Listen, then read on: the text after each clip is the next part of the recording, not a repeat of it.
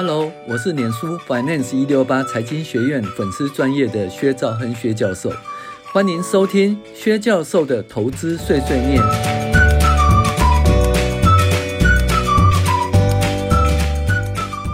各位网友，大家好，我是薛兆亨薛教授。那我们现在来讨论二零二二年第四十周美股回顾与重要经济指标分析。那本周一开始，因为 ISM 制造业指数不佳，出现了坏消息时，使得十年期的公债殖利率下滑。哈，那美股十月开始出现反弹行情，然而到了三千八百点，S&P 五百到了三千八百点以上呢，就因为 OPEC 减产，导致原油上涨百分之十五以上，以及周四跟周五的就业数字良好，出现了好消息就是坏消息。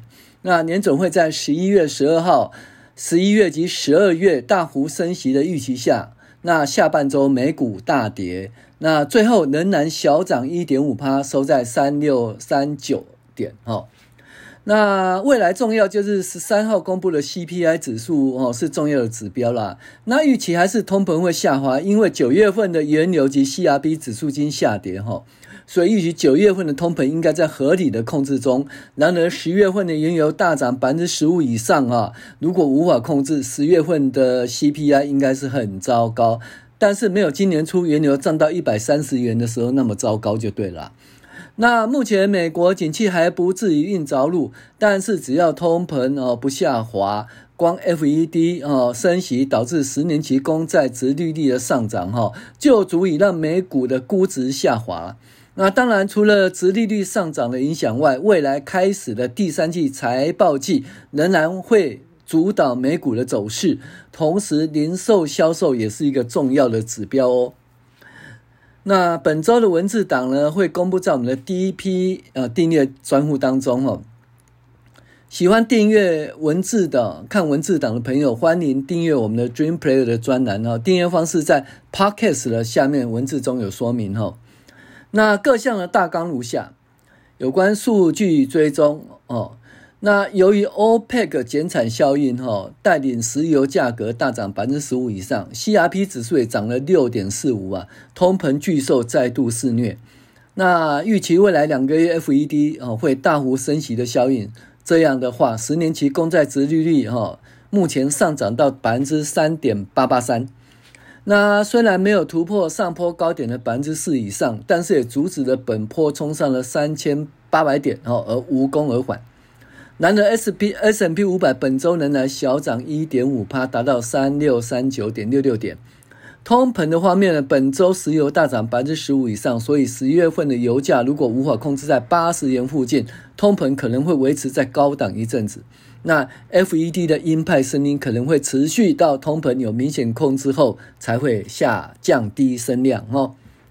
那有关财经讯息方面呢，就是一坏消息就是好消息，怎么讲呢？ISM 制造业指数不佳哦，所以上半上半周呢美股上涨，然后呢 OPEC 减产石油大涨哈，导致通膨控制不易。再来就好消息就是坏消息，这个。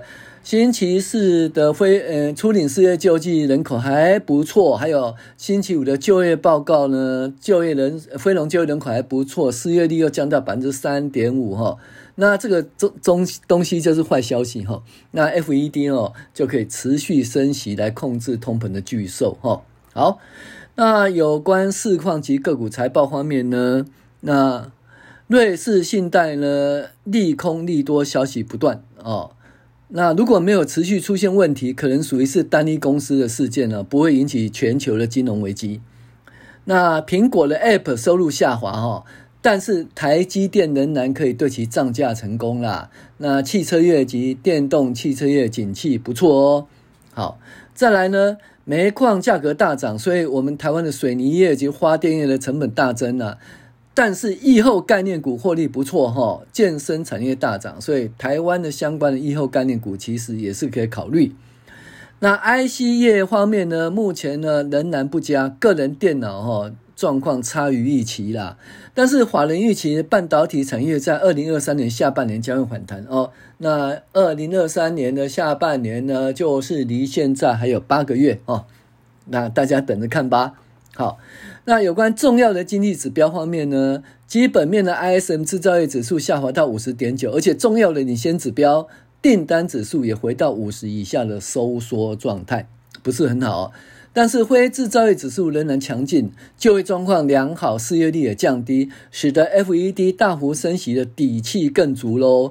在景气的末期，景气指标利多，其实增加 FED 升息的诱因，反而要以利空来看待哈。好，这是本周的，嗯，本周的美股回顾及重要经济指标分析，反正就三件事啦。第一个，一开始就是坏消息就是好消息。哦，第二件事情就是，诶，OPEC 减产哈，然后石油价格大幅上涨百分之十五以上。那第三个就是好消息，就是坏消息，就业状况不错，所以美美国 FED 可能会升息。好，谢谢您的收听，我是薛兆恒薛教授。